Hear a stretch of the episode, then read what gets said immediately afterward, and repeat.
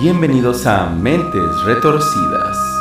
Aquí escucharás historias de crímenes reales y misterio, con una pizca de humor, terror e investigación, para narrar los crímenes de las mentes más retorcidas de la historia. Comenzamos.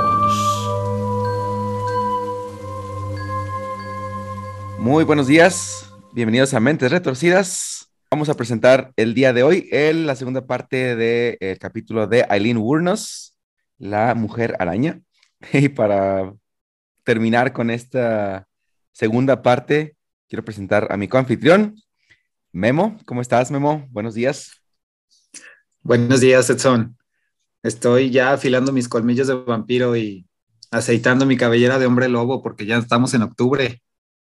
Ahí viene ya el Halloween, Memo. Y ya sabes que este, este mes es enteramente Halloween, monstruos y terror. Sí, por ahí tenemos un episodio especial también de Halloween. De una vez te adelanto, porque este es el mes más bonito del año, Me parece. ¿verdad? Estoy de acuerdo. Entonces, por ahí tendremos un episodio especial.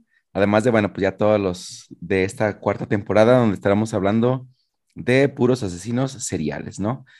Pero bueno, el día de hoy tenemos la segunda parte del caso de Eileen Wurnos. Vamos a concluir con, pues, los últimos, pues ahora sí que sus últimos asesinatos. Y bueno, ya tenemos el análisis también del caso. Delante de la mujer que araña. De la mujer, de la mujer que araña. Pues, bueno, fuera que solo hubiera arañado, pero pues no, no, nada más los arañó. Pero adelante, vamos a ver que ya, ya, ya, como ansias. Bueno, pues vamos a darle memo. Ya habíamos comentado el, el episodio pasado que este, Aileen ya se había echado tres, tres víctimas al plato, siendo su última víctima Charles Cascabon de 40 años. Este, y ya con eso, pues confirmaba ahora sí, eh, digamos que fuera ella una asesina serial, aunque, pues... Su como- suscripción al Club de Asesinos Seriales. Ándale. Aunque, bueno, pues obviamente ella a lo mejor no con el término como tal se definía como una asesina serial. Sin embargo, pues bueno, ya le había agarrado el gusto, ¿no? Y eh, la facilidad de, de poderles quitar las, eh, pues sí, sus pertenencias fácilmente para tener dinero y poder sacar a Tyra, pues ahora sí que pues para mantenerla, ¿no? Sí, ya había visto para lo que era buena. Ya descubrió su elemento.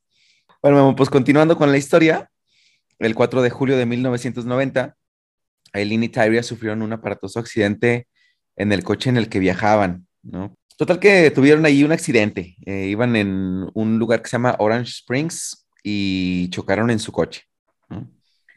Entonces varios vecinos y las personas que pasaban por ahí por el lugar vieron a las dos mujeres que se, se fueron corriendo, ¿no? Se alejaron ahí este, a pie para, pues probablemente para escapar porque pues iban en el coche de, Ajá, del que le robaron. del que le robó, exactamente, de, de la última víctima de, de Aileen. Entonces, pues obviamente, digo, Tyria en su inocencia, pues preguntándose por qué, ¿no? Y pues Aileen Ajá. que ya era más, traía más este, Barrio. eh, traía más barrio, exactamente, pues rápidamente eh, se negó a que, a que les, a- les ayudaran, porque pues estaban heridas, y este, y uno de los vecinos incluso vio que, que Aileen luego lo quitó la placa del, del coche y la aventó entre los matorrales por allá. ¿no? Para deshacerse de, de ella antes de irse. Actitud sospechosa. Sí, obviamente, no, pues es que ya, ya sabía, yo imagino que pues iban a, digo, al menos detenerles un poquito o retrasarles un poquito en la investigación para que no supieran de quién era el coche hasta que encontraran la placa, ¿no? Porque Sí. obviamente más adelante pues se, se- se la encontraron. Y, e incluso los, los mismos agentes cuando llegaron al lugar revisaron directamente el número de serie del coche y pues ya descubrieron que, que pertenecía a Peter Smith, eh, quien había sido reportado como desaparecido tres semanas antes, quien había sido la segunda víctima de Eileen más bien. Bueno, pues los mismos testigos pudieron hacer una descripción de las dos eh, sospechosas y se realizó un retrato hablado de las, de las fugitivas, ¿no? Que fue el que, pues ahora sí que salió al- a la televisión, que todo el mundo conoció. Pero bueno, pues a pesar de los esfuerzos de la policía, pues no dieron con las sospechosas y el cuerpo de Peter, pues de hecho nunca fue encontrado, Memo, ese, ese, en ese momento el cuerpo de él no, no se descubrió. Estaba desaparecido nada más, pero no. Todavía no, sabían que era, había sido un crimen. Exactamente, no, no lo habían relacionado con, eh, con Aileen porque no había un cuerpo, ¿no? O sea, ni siquiera sabían que estaba muerto. Digamos, con este hecho, pues esta Tyria confirmó sus sospechas, ¿no? Supo que ese coche pertenecía a una víctima de Aileen. Y la otra inocente, pues todavía también tuvo, ¿cómo se llama? Pues ahí le cayó el 20. Exactamente, justamente esa es la que te iba a comentar, como que en ese momento justo la, Tyria, este, pues sintió así como que no manches, güey, ¿con quién estoy, no? Ajá. Porque se puso a pensar que pues también ella podría haber sido acusada de cómplice de homicidio.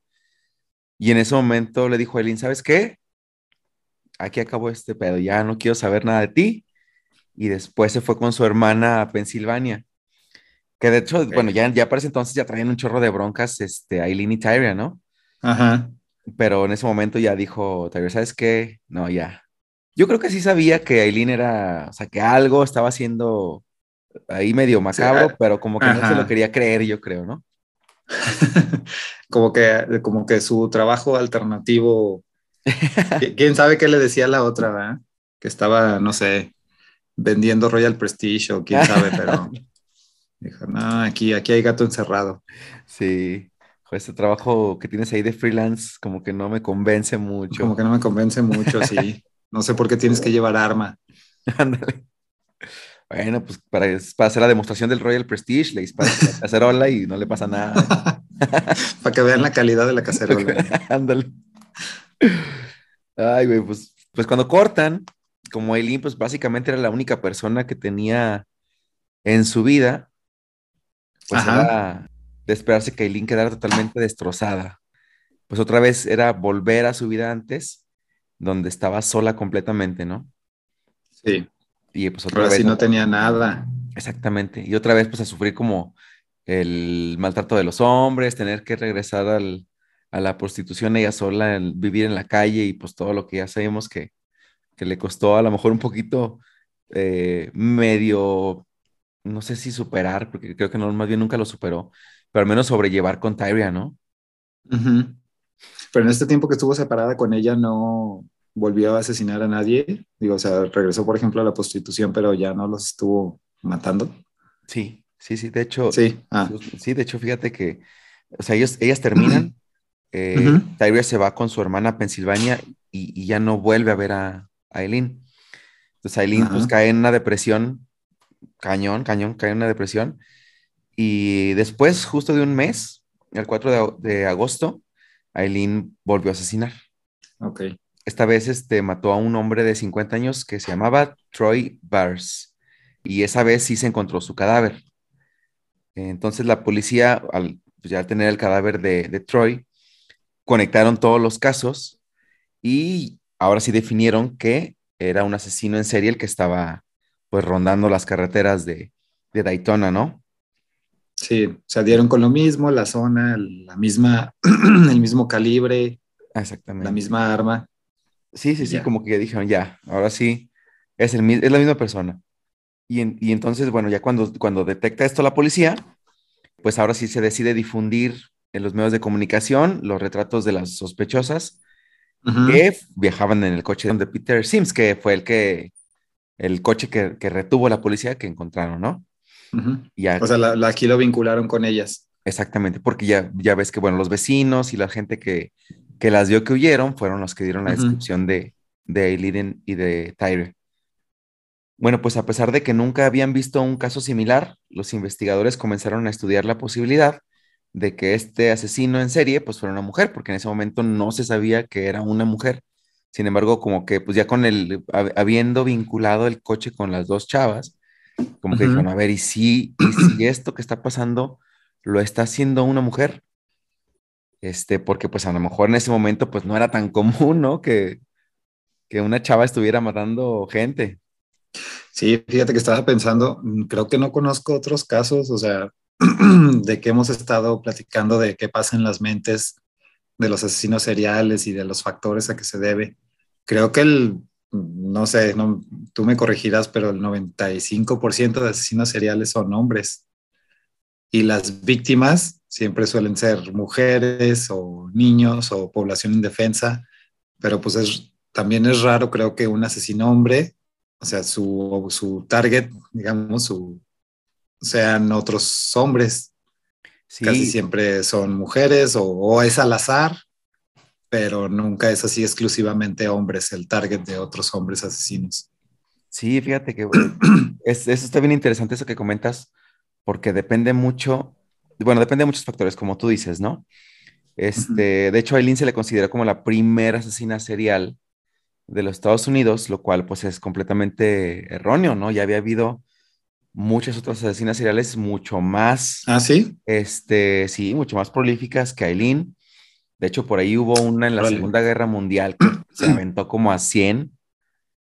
Este, que ya, pues igual también lo comentaremos en algún caso por ahí.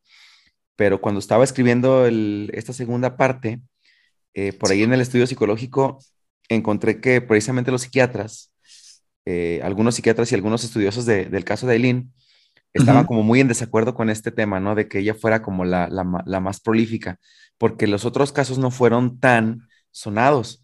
Aquí la cuestión con Aileen fue que fue muy popular, o sea, para la cultura de los 70s, 80s y todavía los 90s, es más, todavía los 2000s, Memo, digo, ya te lo comentaré más ratito, pero playeras, tazas, plumas, este, portavasos, lo que quieras de Eileen. Así. Entonces. El capitalismo. Exactamente. Hay que aprovecharse de lo que sea. Exactamente. Digo, ya verás ahorita lo que todo lo que te voy a platicar más adelante porque se pone bien interesante lo que pasa después, bueno, entre el juicio y después de que Aileen pues ya es este enjuiciada.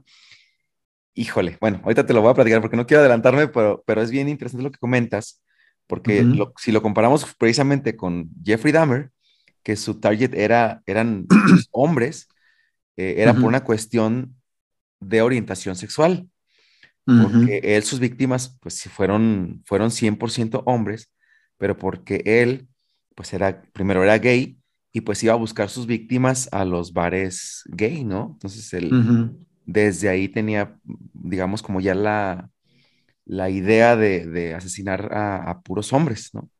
Pero este tenía una conexión sexual. Acá en el caso de Lynn, pues fue al revés, fue por el odio a los hombres. Por el odio a los hombres, sí. Pero híjole, pues sí, sí, sí, es como un bien amplio para comentarlo. Está interesante. A ver, pues sí. Bueno, pues vamos a seguirle, porque todavía falta lo más, lo, lo más chido, Memo, de este caso. Bueno, pues ya, ya decíamos que entonces se empezó a estudiar la posibilidad de que fuera una mujer, ¿no? la asesina serial. Entonces, bueno, ¿por qué, definieron esto los, los agentes? Bueno, pues precisamente por la, la, pistola calibre 22, porque es un calibre muy bajito y que generalmente es preferido por mujeres, ya que tiene un retroceso al disparar mucho menor a otras armas, pues que son más potentes, ¿no? Ya sea un calibre 25, un calibre 32, 38, que pues al momento de disparar te avienta la pistola para atrás, ¿no? Pues el calibre 22, pues no tiene tanto retroceso, es un arma muy, muy ligera, vamos a decirlo así. Entonces fue cuando dijeron, ah, caray, pues a lo mejor una persona, un hombre no, no querría o no le, no se inclinaría por este calibre, ¿no? Pero fíjate qué loco, eh, o sea, me, suena también, ahorita que mencionas eso, que estaba pensando, o sea, el arma esta, la el calibre, ¿qué? Dices que el 22. 22, ajá. Que a lo mejor hasta podría ser una, una línea de marketing así de ligera y práctica para sus asesinatos, ¿no? pero, pero a lo mejor, o sea, un hombre, o sea, con toda la cultura a lo mejor machista, va a decir, ah, no, yo porque una pistolita, yo quiero acá un, un pistolón que, me represente y que, y que me y que, y que me que supla todas mis carencias fálicas, así como de los traumas e inseguridades. No, yo, yo, sí, así que exactamente. Yo, yo acá me voy a agarrar un pistolón, ¿no? Un yo, que voy a andar yo que voy a andar matando con una pistolita. Ándale, no, no, que, se, que hay que matarlos bien, como que... Que se note, ching. Que se note, ándale. Aparte, bueno, tiene que ver, yo creo, con el control de armas en Estados Unidos. Yo creo que hasta han de tener su vitrina para armas para mujeres y otra para armas para hombres. Sí. no, pásale, señorita. trae, trae el niño, mira, para el niño, para el niño también tenemos acá la, vitrina especial.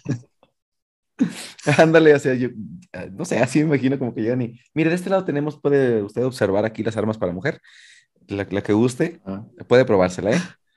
Sí, tenemos esta con mango con, con incrustaciones de diamante y Ándale, Swarovski. cristal Swarovski. sí,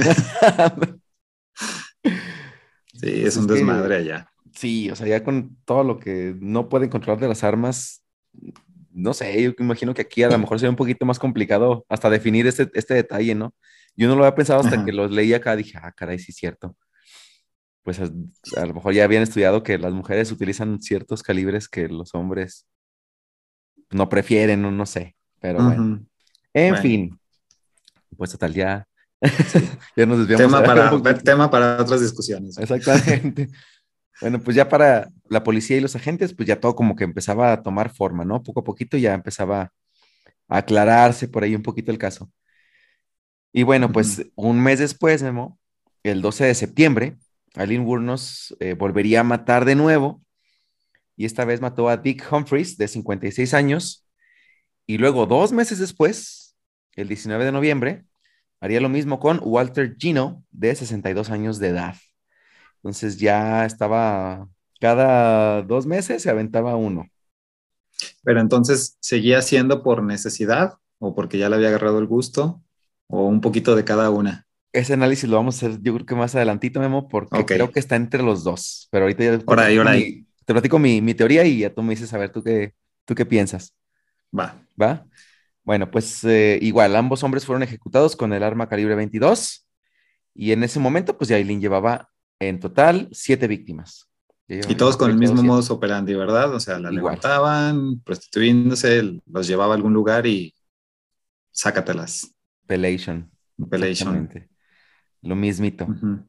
Pero, o sea, sin, sin, o sea, era rápido a lo que vamos, sin, sin nada de, de que te quiero ver sufrir, te quiero, quiero que me ruegues, sí, a lo que vamos. Exactamente. Sí, ya no, ella, ella no se esperó, ya llegó directamente. De hecho, ni siquiera tenían como acá este algo pasional o no, ya ni siquiera se esperaban, llegaban y digo, en los primeros sí, porque era como medio los, los eh, se engatusaba, ¿no?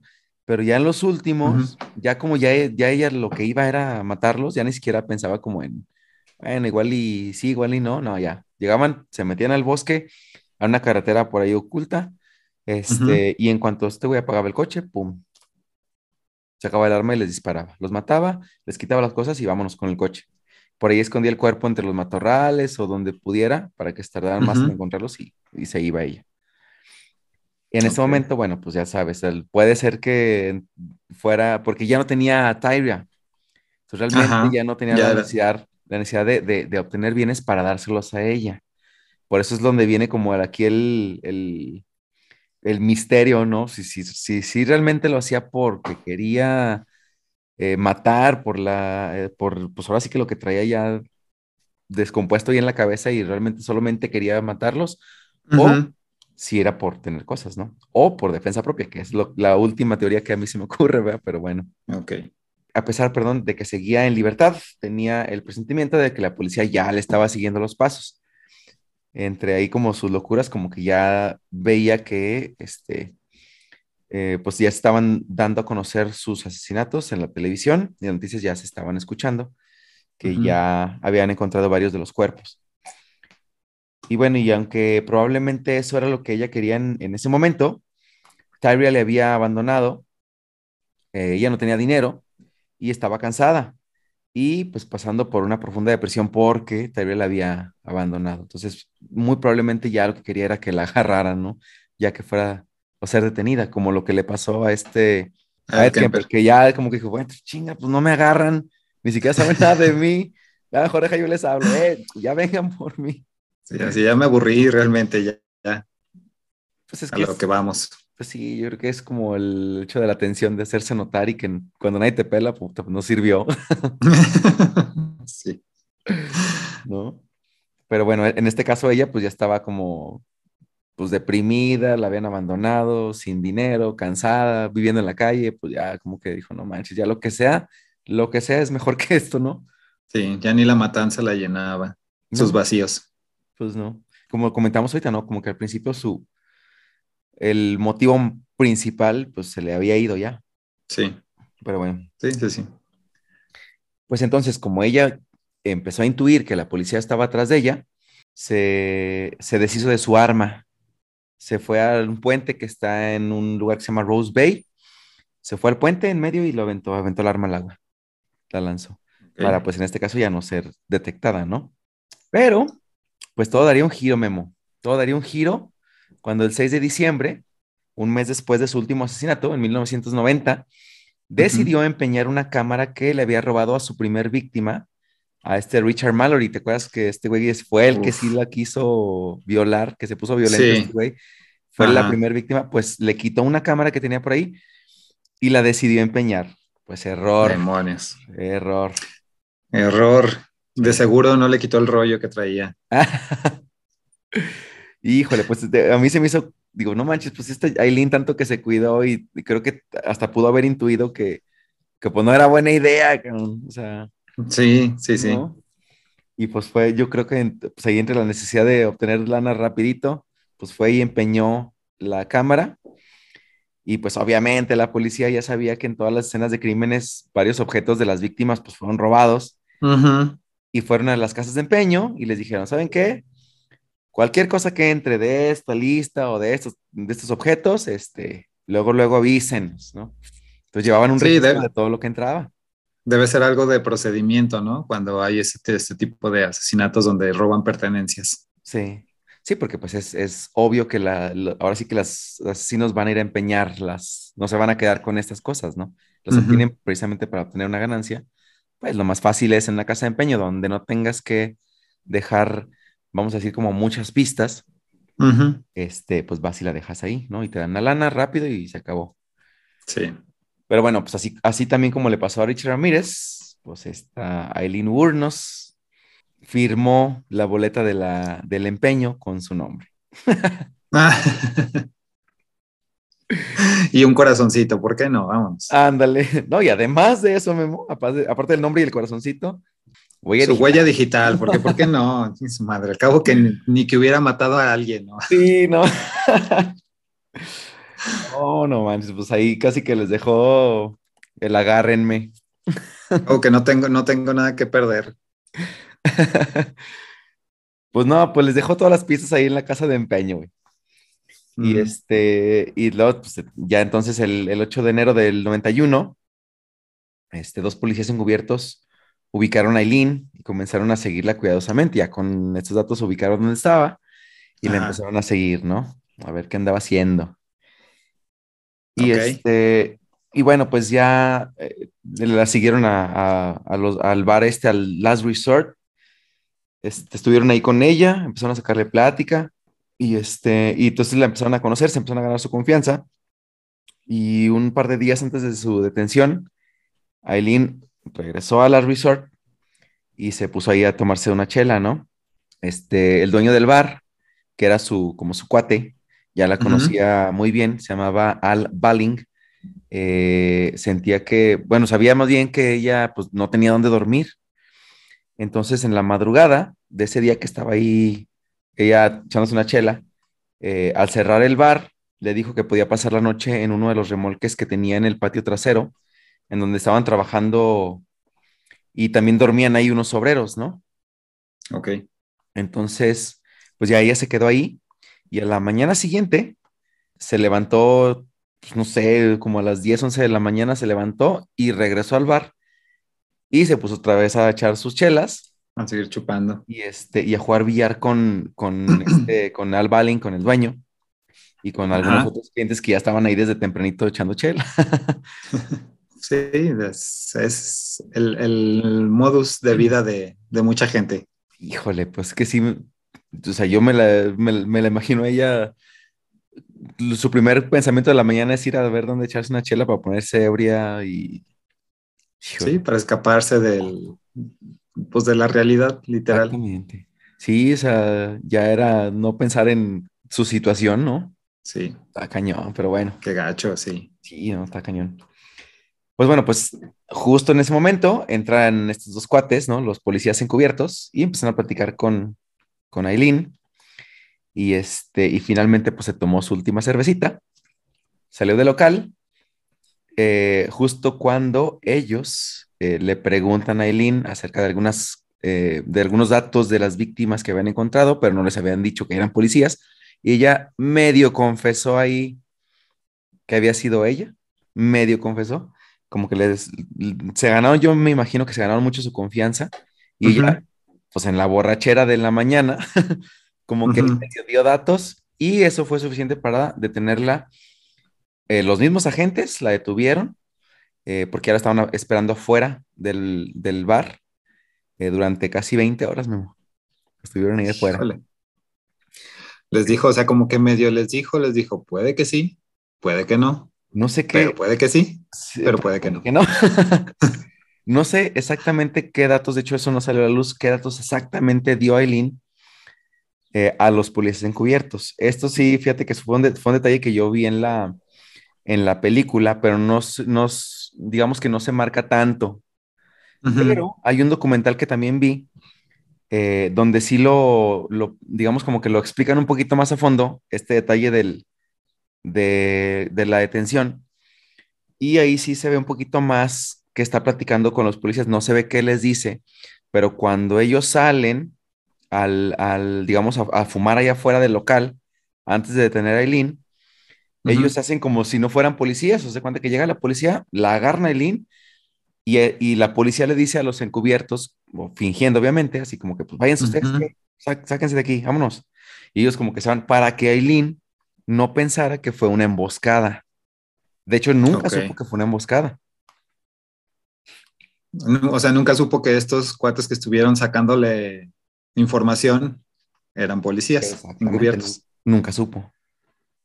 O sea, solo supo que la atraparon en ese momento y este, y pues ya, a la cárcel, ¿no? De hecho, ya ella obviamente al principio pues negó todo, ¿no? Cuando le dijeron, oye, estás detenida por este homicidio. Sí, por, asesinato de tal, tal, tal, tal, tal, tal. Eh, y dijo, no, achis, ¿no? ¿Cómo supieron? Ni los, ni los conozco, no, no sé de qué me hablan. Ni los topo. Ni los topo. Ándale. Pues bueno, pues en ese momento, Memo, eh, la carrera criminal de Aileen Wurnos pues había llegado a su fin, ¿no? Ah. Y ahora sí viene. Ah. Pues ahora sí viene lo más interesante, Memo. A ver. Lo más interesante. Que es lo que a mí al menos más me gusta, el análisis de todo el caso, ¿no? Ajá. Bueno, pues tras el arresto de Aileen, la policía comenzó a buscar a Tyre Moore eh, con la idea de que ella testificara y los ayudara a levantar los cargos de asesinato en contra de, de Aileen. Eh, cuando la encontraron en Pensilvania, ella no lo pensó dos veces y llegó a un acuerdo de inmunidad con las autoridades. Dijo, no, bueno, si les digo sí, pero a mí no me hagan nada, yo les ayudo.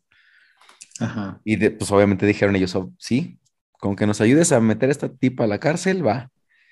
Y entonces dijo, bueno, si nos ayudas y, y Aileen te confiesas los, crímenes, tú sales libre y no hay nada, no tienes este, pues sí, no hay ninguna culpabilidad en, contra Ningún cargo contra ti. Exactamente. O sea, porque, porque a ella nunca le constó que, que si hubiera asesinado a estas personas. Medio. Oh, sí, es que luego ya no, no se sabe, ¿verdad? Sí. Como te digas de ratito, yo creo que sí sabía, pero pues también nunca dijo nada. Entonces medio sí pudo haber sido cómplice, medio no, porque pues andaba con ella, era su pareja, andaban en el coche de los, de los asesinados, disfrutando de la lana que les quitaban.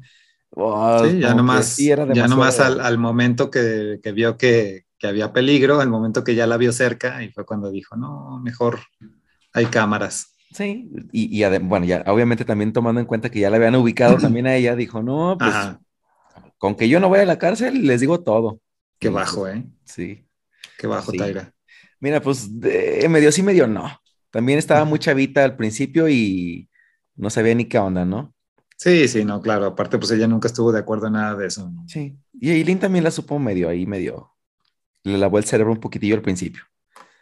Mm. Entonces, bueno, en fin, este, pues en este momento ya le dijeron, pues órale, va, tú vas a Eileen confesar y, este, y tú no tienes ningún cargo de nada.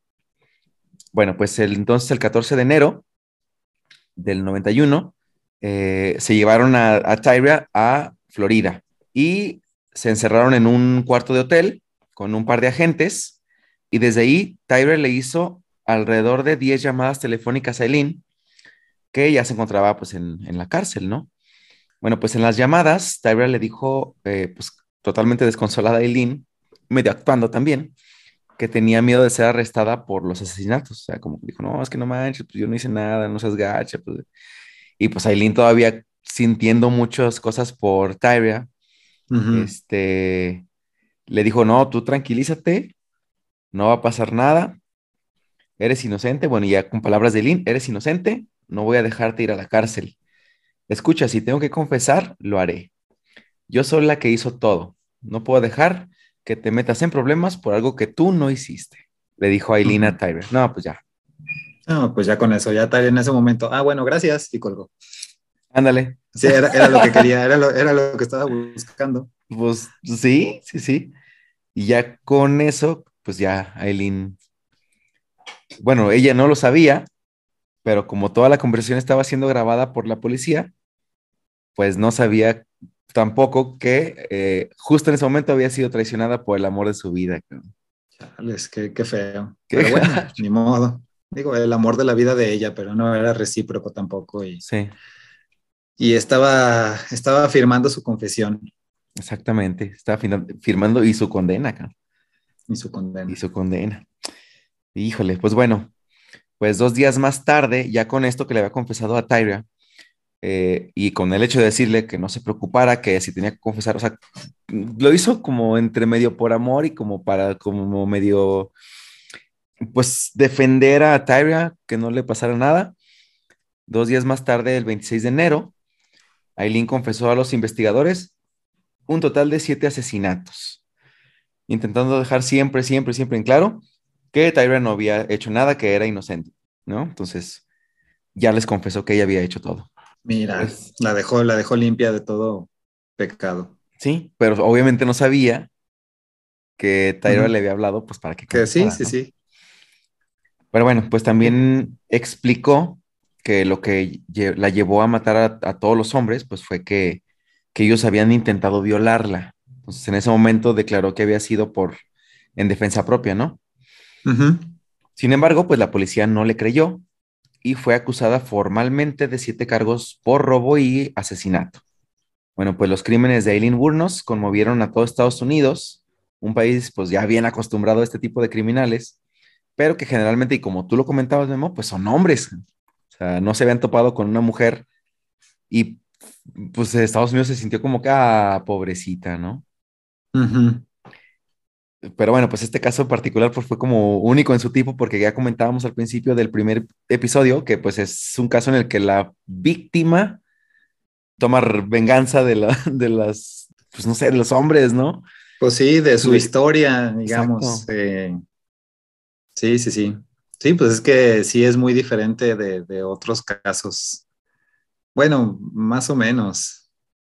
Más o menos, porque sí, sí, a esta, no lo entiendo pero sí lo entiendo. O sea, tú dices, por ejemplo, que toda la sociedad se volcó así como que le mostró compasión a ella. te, soy sincero, o sea, mi primera reacción es, es lo mismo, o sea, porque ves este, su historia y dices, híjole, no manches, pero no es diferente, por ejemplo, de la historia de Richard Ramírez. Bueno, sí es un poquito diferente, pero pues al otro también le tocó, híjole, pues le tocaron cosas bien gachas o este otro pues varios, este Ed Kemper también le tocaron cosas pues muy, muy, muy gachas y no por eso pues las excusas. Sí, claro. Digo, acá obviamente sí el contexto del índice, o sea, te sensibiliza, ¿no? Y sí, como tú dices, lo primero que dices, ay, caray, pues este, pues pobre, ¿no? O sea, ¿qué, qué otra cosa le quedaba?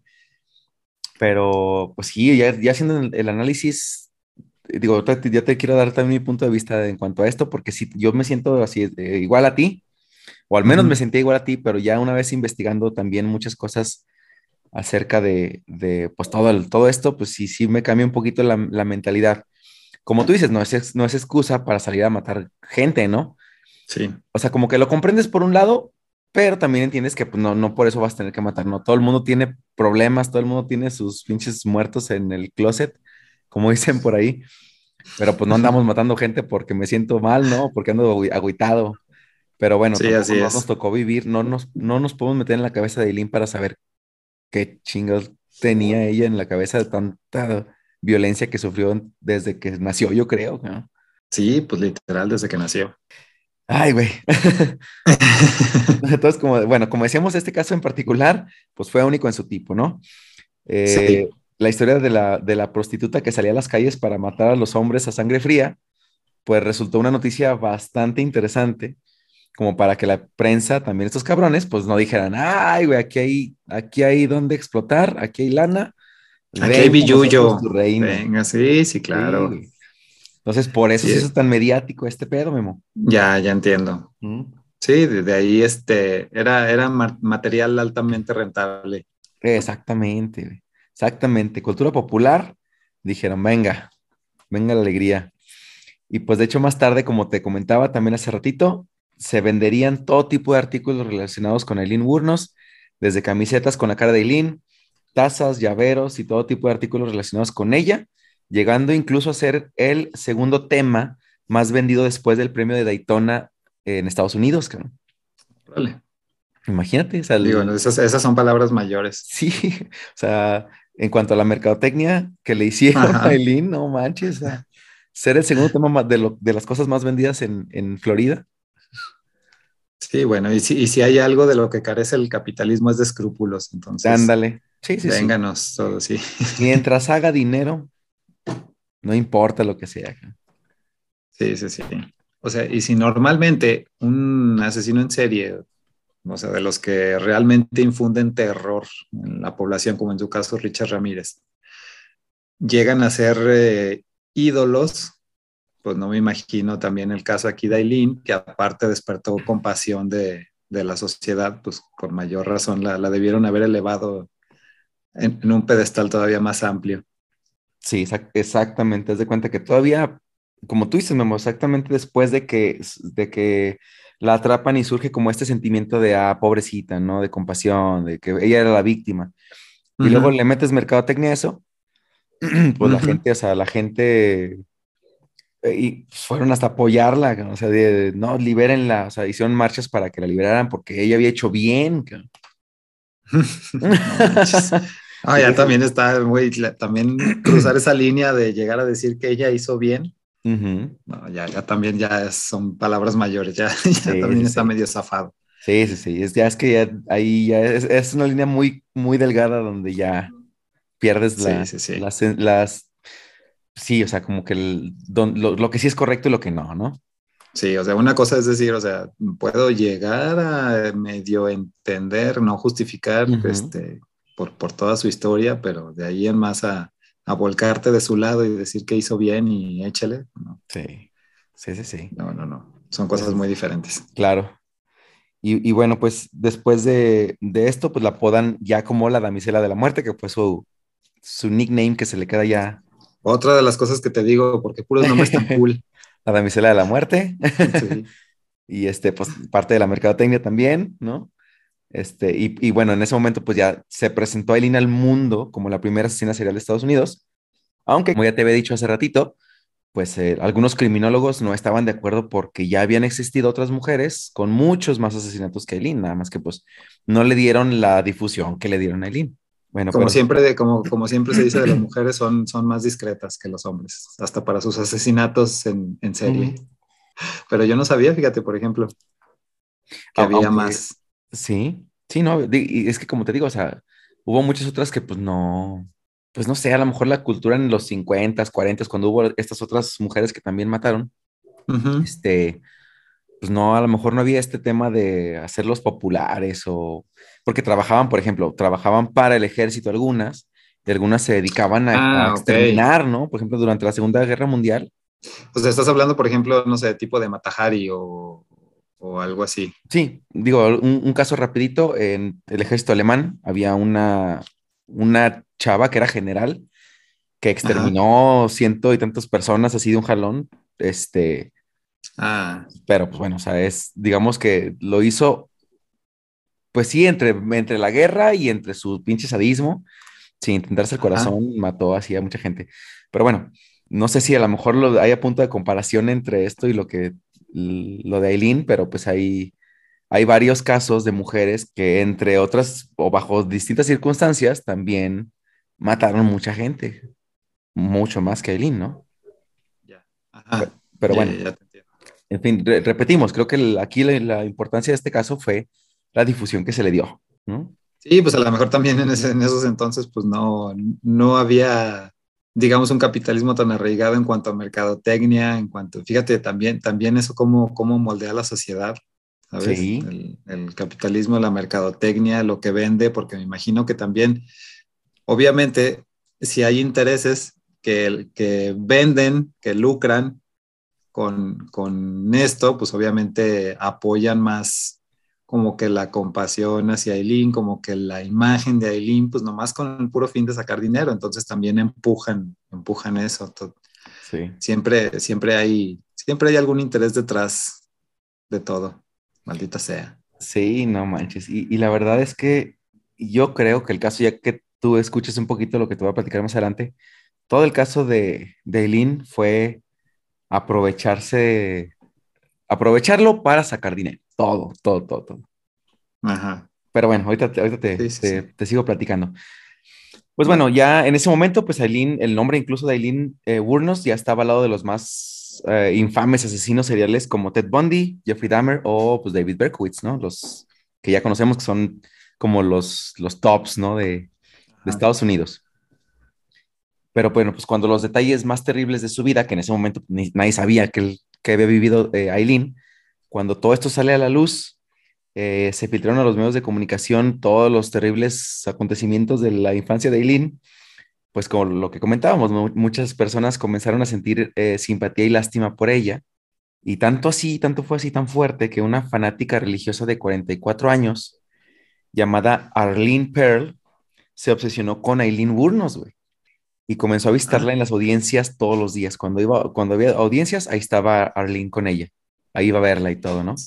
Obviamente, pues los periodistas, toda la gente que iba ahí a aprovechar las notas, pues no, no, no pasó de- desapercibido notar la presencia de su nueva amiga, entre comillas, Admiradora. ¿no?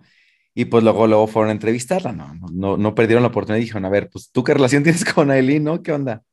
Y bueno, en esas, en esas entrevistas, Arlene aseguraba que ella y su marido estaban impactados por el caso de Aileen Wuornos y dijeron que estaban totalmente dispuestos a ayudarla y apoyarla eh, independientemente de si era culpable o no. O sea, no importa, Órale. vamos a ayudarla y vamos a estar con ella aquí. Lo que te digo, o sea, ya la, la Sí. sociedad se sintió movida ya por el sentimiento, ¿no? Ajá. Bueno, pues eh, Arlene salió varias veces en televisión hablando a favor de la asesina, diciendo que Dios le había hablado en un sueño y que le dijo que cuidara, que cuidara a Aileen. Ok, sí. Eh, pues imagínate, fanática, fanática religiosa. entonces, Fanática religiosa, ya desde ahí como que hay algo Le habló que no- no Dios. está bien. Es como David Berkowitz, pero él le habló el diablo, güey. A través Sí, del perro del vecino. Me imagino si le habrá hablado a través de un animal o, o fue nomás así. A ver, si, si el diablo elige un perro, ¿quién elegirá a Dios? ¿Qué animal elegirá a Dios? No, fue el un yeso que tenían ahí en la pared. Una mancha, Una mancha, una mancha en forma de la Virgen una, María. una quemadura de la tortilla Sí, en forma de, eh, de- en forma de Jesus. sí, una protuberancia de su pan tostado de la mañana. Ándale, protuberancia. ¡Hey, hey! Te Cuidado. habla Dios. Te habla Soy Dios. Dios, Dado Ramírez. Ah. Maldita sea, iba a ser el primer programa sin una referencia a Simpson.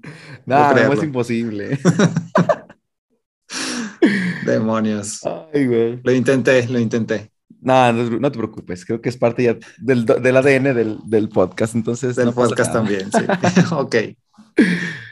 Bueno, pues la relación entre ambas mujeres, tanto Arlene como Aileen, se fue estrechando hasta que por sugerencia del abogado defensor que se llamaba Steven Glazer, Arlene y su marido, Memo, decidieron adoptar legalmente a Aileen el 7 de noviembre de 1991, para de esa forma poder visitarla en la cárcel todos los días sin demasiadas restricciones. Entonces, Arlene y su marido se convirtieron eh, legalmente en padres de Aileen Wuornos. Órale. ¿Cómo ves? Bueno, Bueno, pues, Sí. ¿Mandé? pues bien por ella, bien por ella, pero creo que muy tarde en su vida. Híjole. Bueno, déjate Llegaron. Ay, a ver, ay, ya, ya vi, que hay Todo Gato encerrado, ya hay jiribilla. motivo, sí. Maldita sea. Ay, bueno, pues vámonos por partes, como diría Ed Kemper. Este, el 15 de enero de 1992, un año después de que la adoptan, este, no te creas, un año no, bueno, pues al menos al año siguiente, ¿no? Que fueron dos meses después, más bien.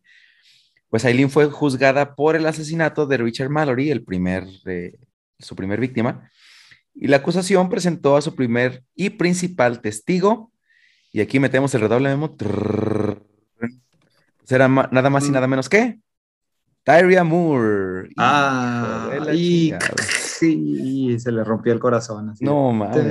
Ten, ten. Otra No vez música triste, por favor. Sí, va- vamos a poner musiquita acá de violín. In- Intro, sí. Pues al Mientras verla va en el- entrando. cuando va entrando y, y, y, y verla que llega así al estrado, no mames, güey, pues Aileen inmediatamente comenzó a llorar, güey. Ah, Comenzó a llorar y Tyra pues empezó a dar una, su declaración, güey. Su declaración, está en video, Se- Ujú. ahí lo pueden ver en YouTube. Está Pueden caso. pausar exactamente el cuadro en el que se le rompe el corazón. Chihuahua, me lo ganaste. Maldito sea. Ay, ya. Ah, perdón. No, justo lo iba a decir, pero bueno, tú lo dijiste. Perfecto, está bien. Pues bueno, ahí sí Demonios. se ve que está dando ella su declaración. Y pues es una declaración bastante fría porque ella, esta Tyra, este, pues no demuestra como que no se le ve ningún sentimiento, güey. O sea, ni siquiera, ni siquiera la volteó a ver a Aileen, para nada, en ningún momento. Uf. Ella fue a lo que fue y cámara. Sí, Entonces- dijo, no, la verdad era, fue algo pasajero, ni la quería tanto. Y tras, Carlos. No sí, no, no, más bien, hijo, no, güey, no sé. Pero pues imagínate, pobre de la Aileen, o sea, al verla que su, como decíamos, el amor de su vida está declarado. amor en de su vida. contra acá. Y que ni la volteé a ver, que nomás llega, va, lo que va, dice, bla, bla, bla. Sí, así pasó yo esto, bueno, vámonos. Sí. Sí, yo me imagino. Pero- ella esperaba, ella esperaba verla entrar, que se le abalanzara y se le dejara ir, yo creo, y le preguntara si estaba bien y todo, y Ujú. nada de eso. Pues yo creo que en ese momento Aileen comprendió todo lo que había pasado antes con Tyber, ¿no? O sea, desde que la deja. Ajá. Y bueno, pues justamente de ese momento en adelante, este, Aileen daría una demostración de su carácter de la shit, gritando ofensas y amenazando a diestra y siniestra a todo el mundo, güey. Como que después de que se le pasó el sentimiento, Ajá. se le reventó el cassette. Fue la gotita que derramó el vaso. La gota que derramó el vaso, yo creo que fue lo, lo último que le quedaba de, De sanity. de ándale, Cordura. Eh, cordura, gracias. Lo último que le quedaba, ahí se quedó.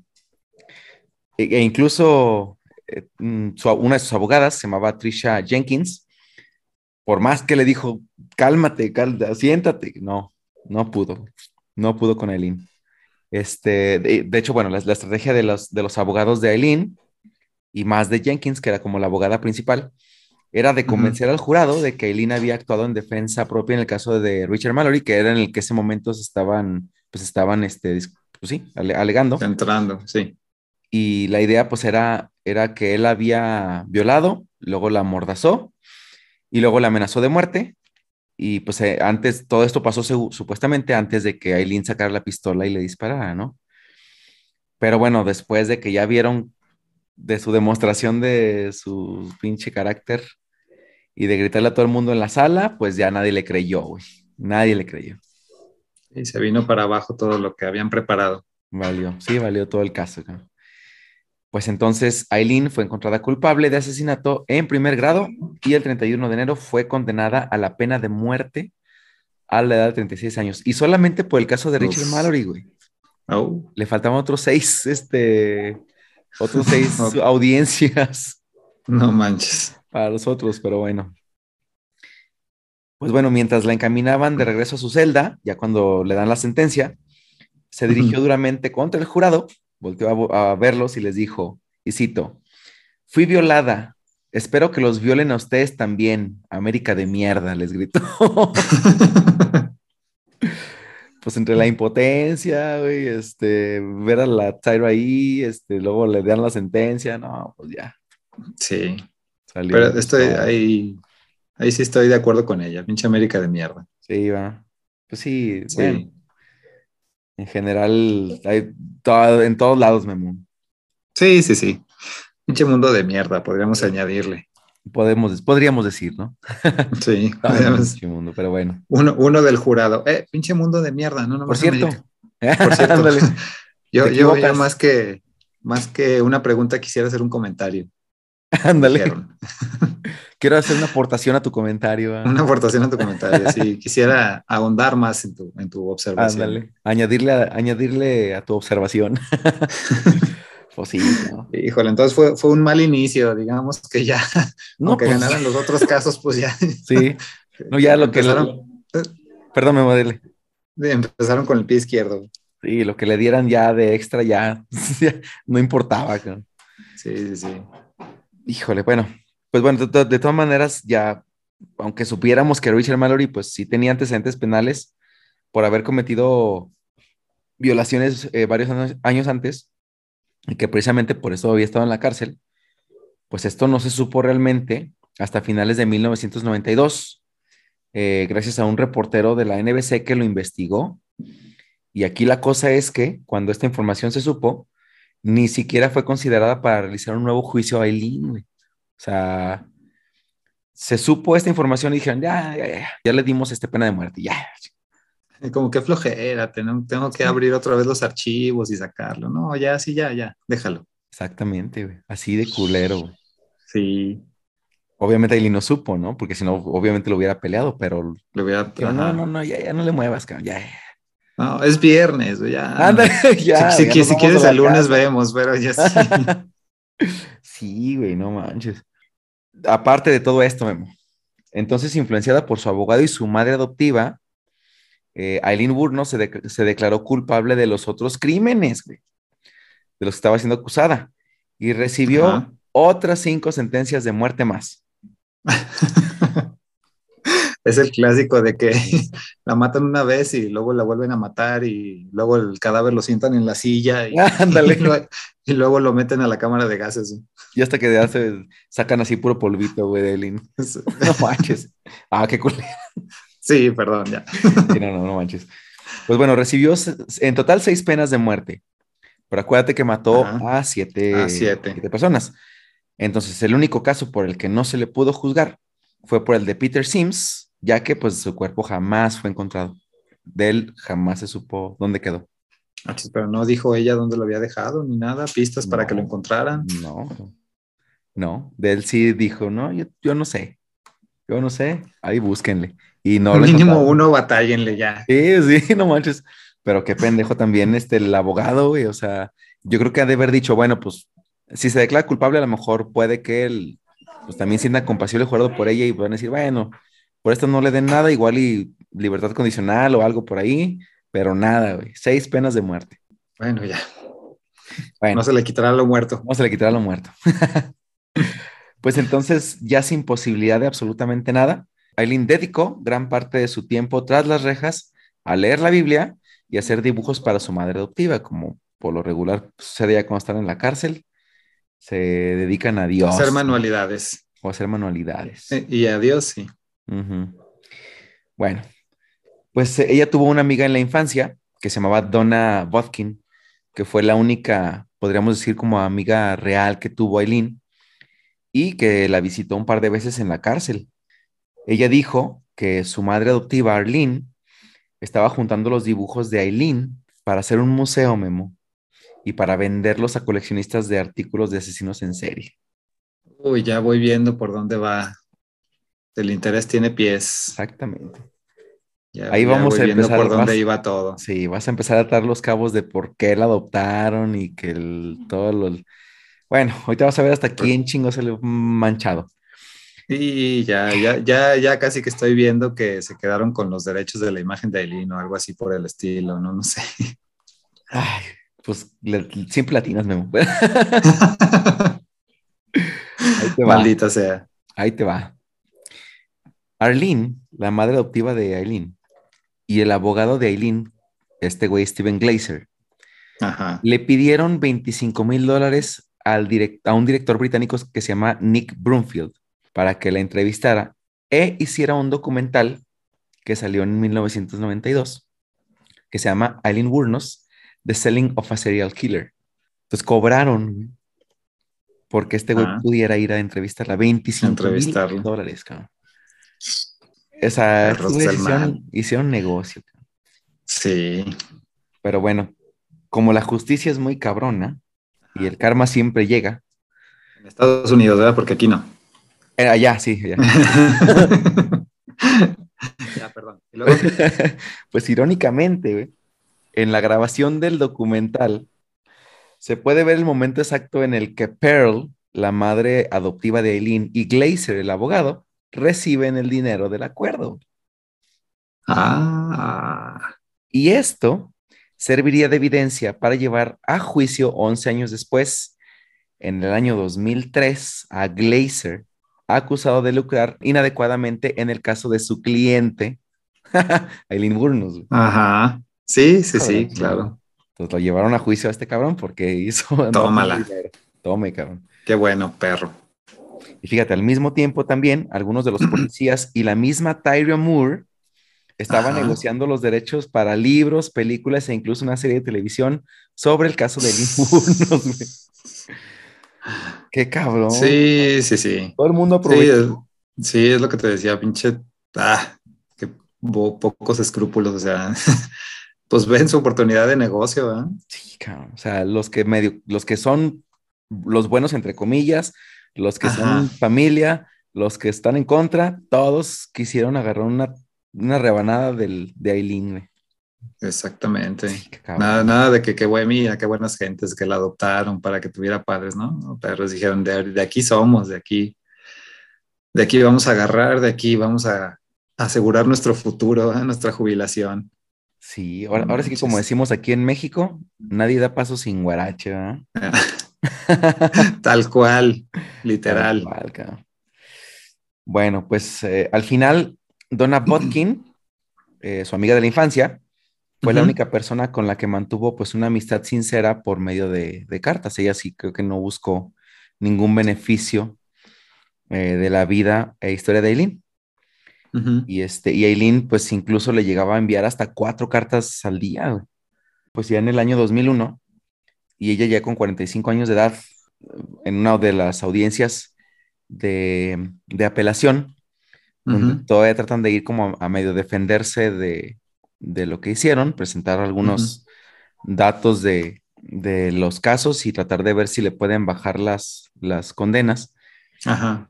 Pues en, una- en su última apelación, eh, Aileen Burnos pidió que se suspendieran ya todas sus apelaciones, las obligatorias obviamente, Y que ya le dieran la pena de muerte. Ya mejor dijo, ya para qué seguir alargando esto, ya vámonos. Ya entre lágrimas ella también ya dijo que estaba muy cansada y que ya no quería malgastar el dinero del gobierno en más apelaciones que pues no irían a ningún lado porque pues ya tenía, había tenido las obligatorias, ya había tenido como siete y en ninguna se había resuelto nada, o sea, seguían diciéndole no, no y no y no, tus seis cadenas perpetuas, digo, tus seis penas de muerte. Tómala. Y entonces pues dijo, ¿para qué chingados? Si toman ni, Sí, sí, sí. ¿no? Ni van a hacer caso para nada de lo que tenga, pues ya mejor ya den, ya, mátenme.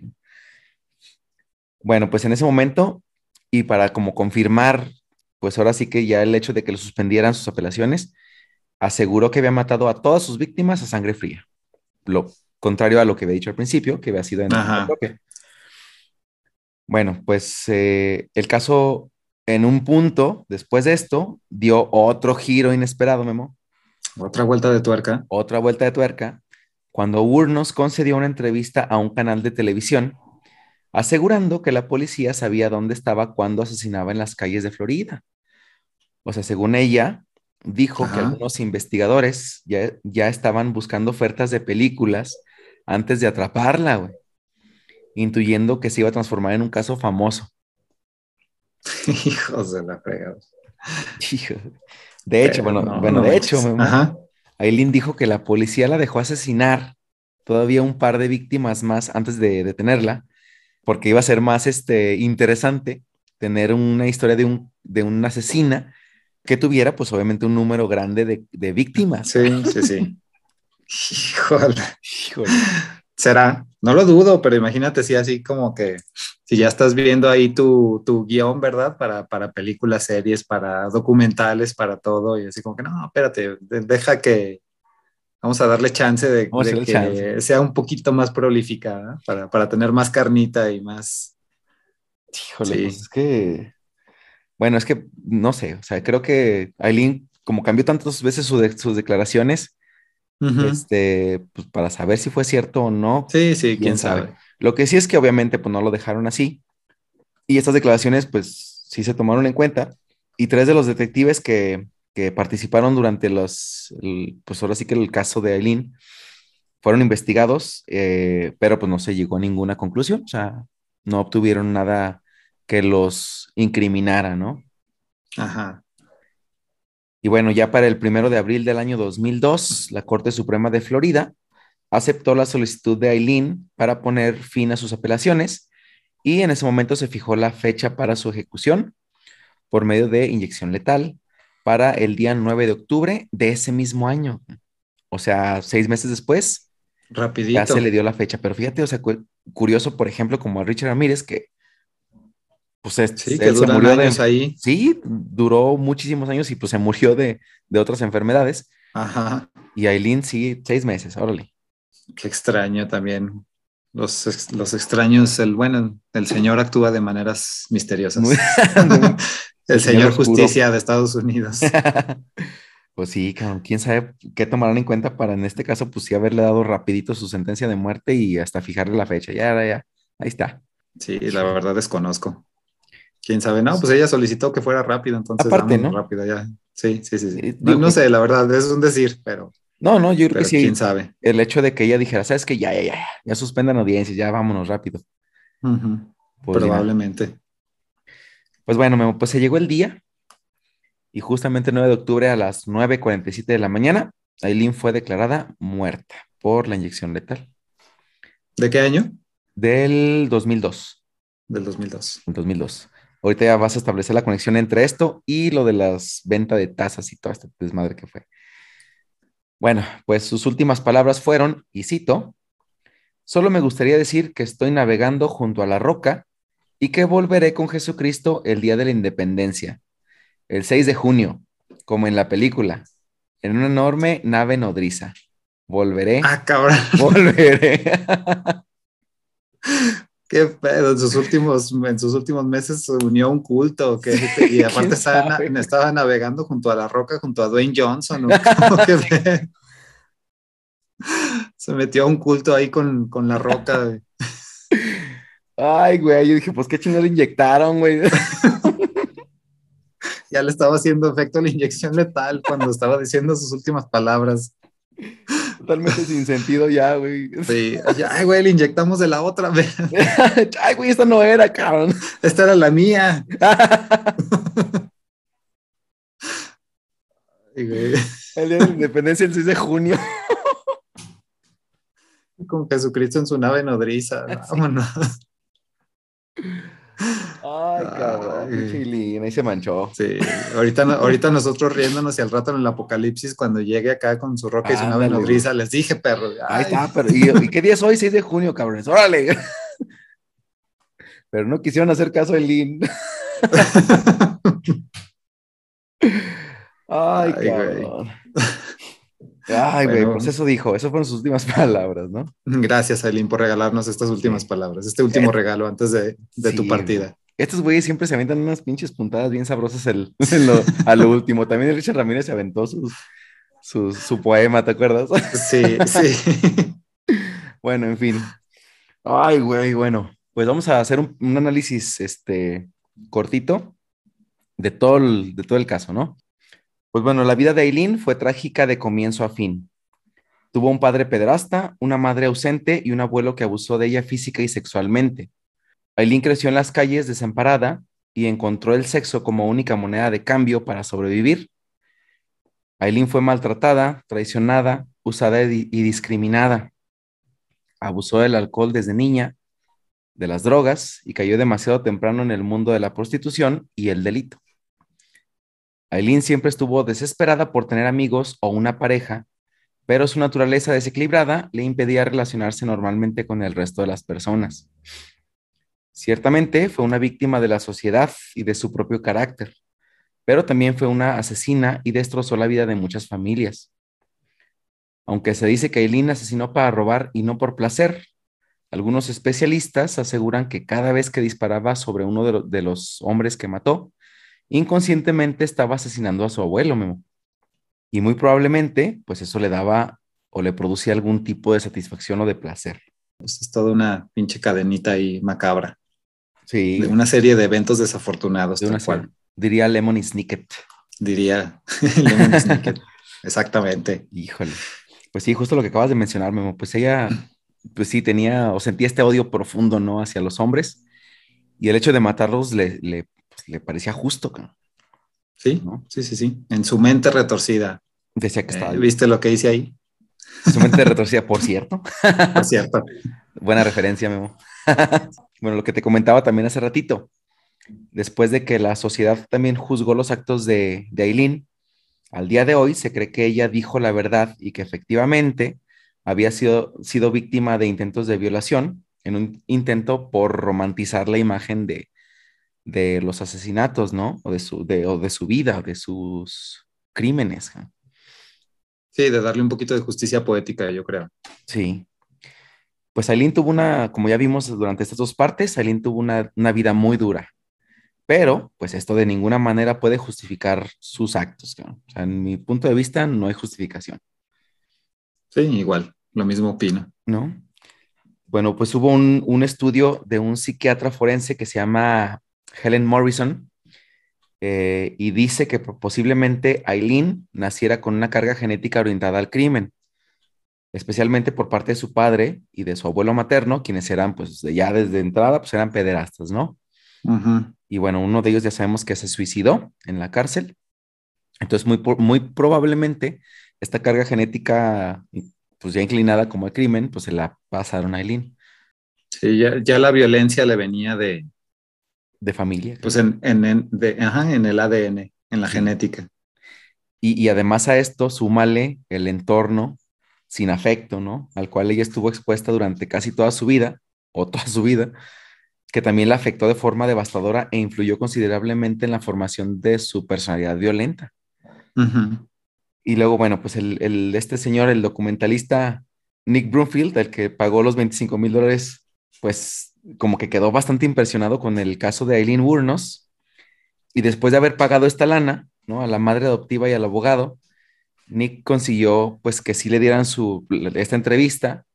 Y entonces, en esa entrevista, hubo varias cosas que Aileen dijo que, que de repente como que dieron varios otros giros a la historia, ¿no?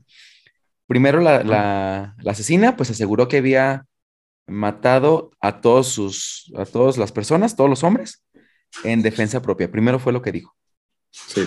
¿no? Cuando dijo esto, que fueron las primeras grabaciones del, del documental, este Nick quedó así como, no mames, güey", o sea, fascinado por el caso de que ella pues lo hizo para defenderse y estuvo estudiando durante 11 años el caso y decidió hacer otro documental. Y en el año 2003, 11 años después del, del primer documental, sacó otro que se llama Eileen, Life and Death of a Serial Killer. Entonces ese es el más nuevo que hay de este güey. Sacó dos. Bueno, pues en este segundo documental, Nick quiso llegar mucho más al fondo y testificó a favor de Eileen. O sea, él dio el tes- testimonio diciendo que pues él apoyaba, digamos, a Eileen, ¿no? Ajá. Él acusó la mala práctica de su abogado en un juicio don- en donde quedó en evidencia que tanto Arlene, su madre adoptiva, como Steven, el abogado, estaban lucrando descaradamente con el caso de Eileen, güey. No, cosa que sí era cierta. Sí, claro, sí, ¿no? Y pues, aparte lo había filmado, ¿no? Sí. Pues incluso se dice que la habían convencido, güey, tanto su mamá como su abogado, de, de que se suicidara a Eileen en la cárcel, güey. Porque supuestamente acordaron negociar el guion de una película sobre este caso de Eileen y un final en donde la protagonista se suicida sonaba mucho más atractivo para el, o sea, No pues para el caso, güey, no, pinche gente. Sí, para O sea, la sí, historia. dices, pinche mundo lleno de mierda, güey, o sea, el- Sí, cabrón. Ah, cabrón, pero bueno. No, pues no puedo creerlo, imposible, imposible. Y esto lo dijo este güey, o sea, el Ajá. Bloomfield, que esto, que esto lo estaban, lo estaban este, organizando para el Para money. sacarle así como que el exprimirlo lo más posible, el mayor provecho posible. Como que dijeron, ah, pues, maneras se va a morir, pues que se suicide y hasta más, más interesante el documental. Sí, Ah, más cabrón, interesante para la audiencia. Hijo, Y ahí bueno, estamos, ya, ya estamos nosotros consumiéndolo también todo esto. pues aquí estamos. No, no, no, bueno, pues ese análisis, ese análisis. Pero- sí, Repito, esto todo queda, queda ya para el, para el estudio, que es lo interesante de, este, de, esto, de todo lo que hacemos aquí. sí. Me imagino bueno. que la película también debe de entrar en toda esta. Claro, pues es que obviamente esta película se realiza con el, eh, de- justo después de la, pues De sí, su ejecución. muerte de, de, de Aileen, 2002, sale la película en 2003, 2004, un año después. O sea, pues obviamente Ajá. estaba fresquecito el tema y dijeron, pues vamos a sacarle jugo, ¿no? Entonces, pues todo Sí, sí, ahorita que tú, todavía, ahorita que todavía es reciente. Mira, estoy, estoy justo viendo ahorita en el 2003 salió. 2003, pues imagínate, o sea, un año después. O sea, les dio como, a ver, la acaban de ejecutar en enero, tenemos un año para hacer una película. Y ahorita, antes de que se enfríe el cadáver, todavía está calientito. Ah, no mames. Híjole. No, sí está cabrón. Pero bueno, ya decíamos que la pinche justicia y el karma es cabrón. Pues bueno, pues Ajá. Burnos, antes de morir, estuvo presente en el juicio de Steven, güey, del abogado. Ah, ajá. y le pidió a Nick Broomfield que la visitara poco después. Según él dijo que ella estaba muy agradecida con, con Nick por su honestidad, por haber testificado en, eh, a su favor, Ajá. y alegre de volver a verlo 11 años después, ¿no? Porque acuérdate que esto ya fue al final. Bueno, pues Sí. en la entrevista dijo que quería ser sincera y contarle toda la verdad. Otro giro de tuerca. Otra, otra verdad. Sí. Entonces ya, ya había cambiado su confesión tres veces y esta es la, la última. Bueno, pues esta vez Aileen confesó haber asesinado a sus siete víctimas a sangre fría. Aileen dijo que quería morir con la conciencia tranquila y que esa era la única forma de hacerlo, confesando, ¿no? Pero como ya era su costumbre, volvió a cambiar la versión de los hechos completamente. Luego, en otra entrevista, cuando se suponía que las cámaras estaban apagadas, según ellos apagaron las cámaras y las pusieron ahí, pero estaban filmando, le dijo a Nick que había sido violada por Richard Mallory y que en otros dos de sus este, asesinatos, los tipos que, que estaban ahí con ella se habían mostrado agresivos y que por eso les había disparado. Entonces volvió a cambiar la historia, Ajá. ¿no? Sí, bueno, ya. Ya, ya, ya, ya. Ya a estas alturas ya también, ya Eh. tampoco te creemos. ¿Qué, qué, qué quieres? Así. Sí, sí, no manches. Ya, ya. O sea, una, como- dos veces todavía, pero Sí. ya la quinta vez de que otra vez, no. Ahora déjate, digo, ahora sí, ¿cómo estuvo? Ahora sí, esto, esto lo hizo ya nomás con tal de darle también este material al, a Nick, o sea, como que dijo, sí, fílmame, Sí, ahorita voy a confesar, ¿no? Entonces dijo, te ayudo para que tú seas famoso, yo me voy a morir. sí, sí, sí. Total, total que confesó, confesó ya, según esto, en, en cámaras apagadas, que no, que sí había, sí había sido eh, en defensa propia Ajá. a estos tres güeyes y que a los demás, pues sí, sí, sí los mató por robarles, ¿no? Para los tres primeros sí fue porque se pusieron violentos. Por placer. Ay, güey. La, la primera en defensa propia, la segunda por placer, como Paquita la del barrio. Como diría Pla- Paquita la del, ba- Plaquita la del barrio. Plaquita la del barrio. la segunda por orgullo y la tercera por placer. por placer. Pues al, al final de la conversación con Nick, Ajá. Aileen le dijo que ya estaba cansada, que ya estaba cansada y que ya se quería morir, ¿no? Poquito antes de su ejecución. Ajá. Ya, de hecho, pues en ese momento ella ya había renunciado a todas sus apelaciones y solo estaba esperando que llegara el 9 de octubre, que era el día de su ejecución. Y pero bueno, pues también ya al escuchar todas las versiones diferentes de la historia de, de Aileen, pues Nick Broomfield ya no fue tan inconsciente como para pensar que esta vez ella le estaba diciendo la verdad, como al principio, ¿no? En el primer documental. Lo que sí era obvio es que estaba frente a una enferma mental que pues en ese momento, pues muy posiblemente estaba incapacitada para ser ejecutada, según la ley de Estados Unidos, porque pues para, para- si es que tenía una deficiencia mental, pues tendría que más bien haber sido llevada a un, a un centro psiquiátrico y quedarse ahí Ujú. toda su vida. Pero no, como ya sabemos, Estados Unidos lo que quiere es más bien rapidito deshacerse de estos que no le consuma recursos y vámonos, vámonos al que sigue, ¿no? Sí, sí, sí. Como ya sabemos, era viernes, ya estaban a punto de salir. Pero no, luego, luego lo vemos, luego. Exactamente. ahí estaba nuestro famoso, nuestro famoso, ¿cómo se llama el mexicano que aparece en todos los casos? Eh, Juanelo. No, pues luego. No, Ay, que ay, se queda mañana, es que ya tarde. es que ya tarde, tengo, ir, tengo que ir con María. Le, le dije que íbamos a ir unos, por unos tacos. Si quiere, si quiere el lunes regresa y lo vemos. ya no son horas. Ya no son horas. Ay, pues fíjate, Memo. Eh, durante el juicio de Richard Mallory, Aileen fue entrevistada por tres especialistas, psiquiatras. Ajá. Sí. Y los tres, a pesar de que sabían que Aileen tenía una deficiencia mental, dijeron que estaba capacitada mentalmente para llevar su proceso penal. Ok. Después de haber visto cómo gritó, después de ver a, de, de ver a Tyria, después de que se pusiera Ujú. toda loca, está, está capacitada mentalmente, no hay bronca. Pues obviamente le iban a dar la pena de muerte, güey. Qué loco. Yo diría que más bien sería al contrario. O sea, estás viendo cómo, cómo no es capaz de contener sus emociones o cómo. Sí, sí, no sé. Sí. Se, se me figura más bien que ha de haber sido tipo al- algún. Digo, no quisiera decirlo, pero algún tipo machismo así de que no, mírala cómo se pone de histérica. No, sí, chinguese la madre, ya. Ya, ya, mejor que se den ya. Pues casi, casi, casi fue. O sea, Sí, sí, echó sí. gritos. A ver, estudienla. Contra estos güeyes. A ver, analícenla, a ver qué pedo. Y los güeyes sí. eh, ah, de hecho, te digo, Memo, otra cosa. Las evaluaciones, las tres, Ajá. 10 minutos. Ah, cabrón. No, digo, más que suficiente, ¿verdad? Para hacer una evaluación psiquiátrica así a conciencia ¿Cómo te sientes, Elin? completa. No, bien, está bien, está bien, vámonos.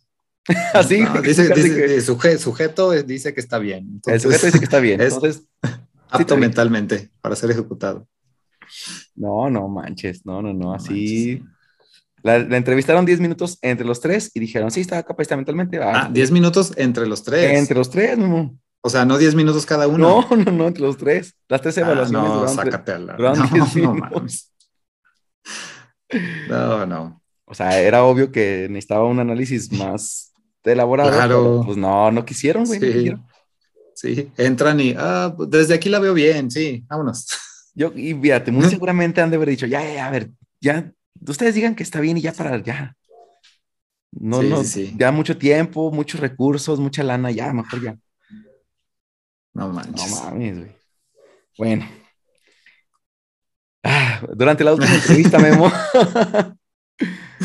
que, que Nick Broomfield dio a los medios, después de sus documentales, él hizo un último intento por hacerla recapacitar a, a Eileen con respecto a su decisión de abandonar toda solicitud de la apelación, o sea, de decirle, oye, pues no manches, aguanta, tú da tus, este, tus declaraciones y sigue defendiéndote.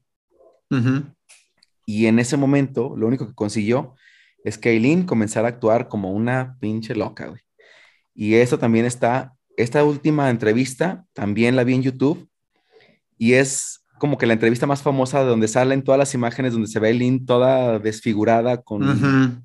esta es la entrevista que le hace este Nick Broomfield, ya cuando ella está, pues ya, pues, esperando su, su ejecución. Y ahí en esa entrevista se ve cómo la cara de Aileen se transforma completamente, comienza a gritar y sus ojos se le desorbitan completamente, dejando helados a toda la gente que estaba ahí, como que cabrón. Y es bien famosa esa entrevista. Yo me la aventé ahí, hasta la, le tuve que adelantar algunos pedazos porque sí está bien pinche intensa. Pero bueno, en fin. Fíjate que eso no lo he visto, la voy a ver. Sí, vela, vela, está bien interesante. Pero sí, me imagino que es de donde salió más material para Sí. todo. Sí, de hecho, de hecho ahí lo que hizo, bueno, lo que pasa es que Nick, este, pues confirmó todas sus sospechas, ¿no? Eh, pues esta chava estaba mal de la cabeza, güey. Aileen Burnos insistió en que no estaba loca eh, y antes de retirarse, Aileen les levantó el dedo a todos los del, a todos los medios que estaban ahí y se fue. Ujú. Ya, así se despidió. Bueno, pues poco después, Donna Butkin, la amiga de la infancia de, de Aileen, le dijo a Broomfield que había hablado con Aileen y que le había mandado sus más sinceras disculpas por, por esto que pasó al final. Al menos pues, un bonito detalle, vamos a decir, para la asesina antes de morir, fue que su mejor amiga Donna le pidió a Eileen que una vez que ella muriera y fuera incinerada, pues le, le permitiera quedarse con sus cenizas. Y ella... Pues, espero, espero que por algo sincero y no para ¿cómo se llama? Para lucrar con ellas también. ¿verdad? Pásele a ver las cenizas de Aileen. Luego puso un museo. Ah, ¿no es cierto? bueno, no, no, no. No, no, no. Sí, fue la única. Creo que fue la única honesta con ella. De hecho, Aileen pues, aceptó, le dijo, sí, sí, tú quédate con mis cenizas. Probablemente, pues este fue el único acto de bondad y pues el último, ¿no? Que pudo sentir de alguien más hacia, hacia ella.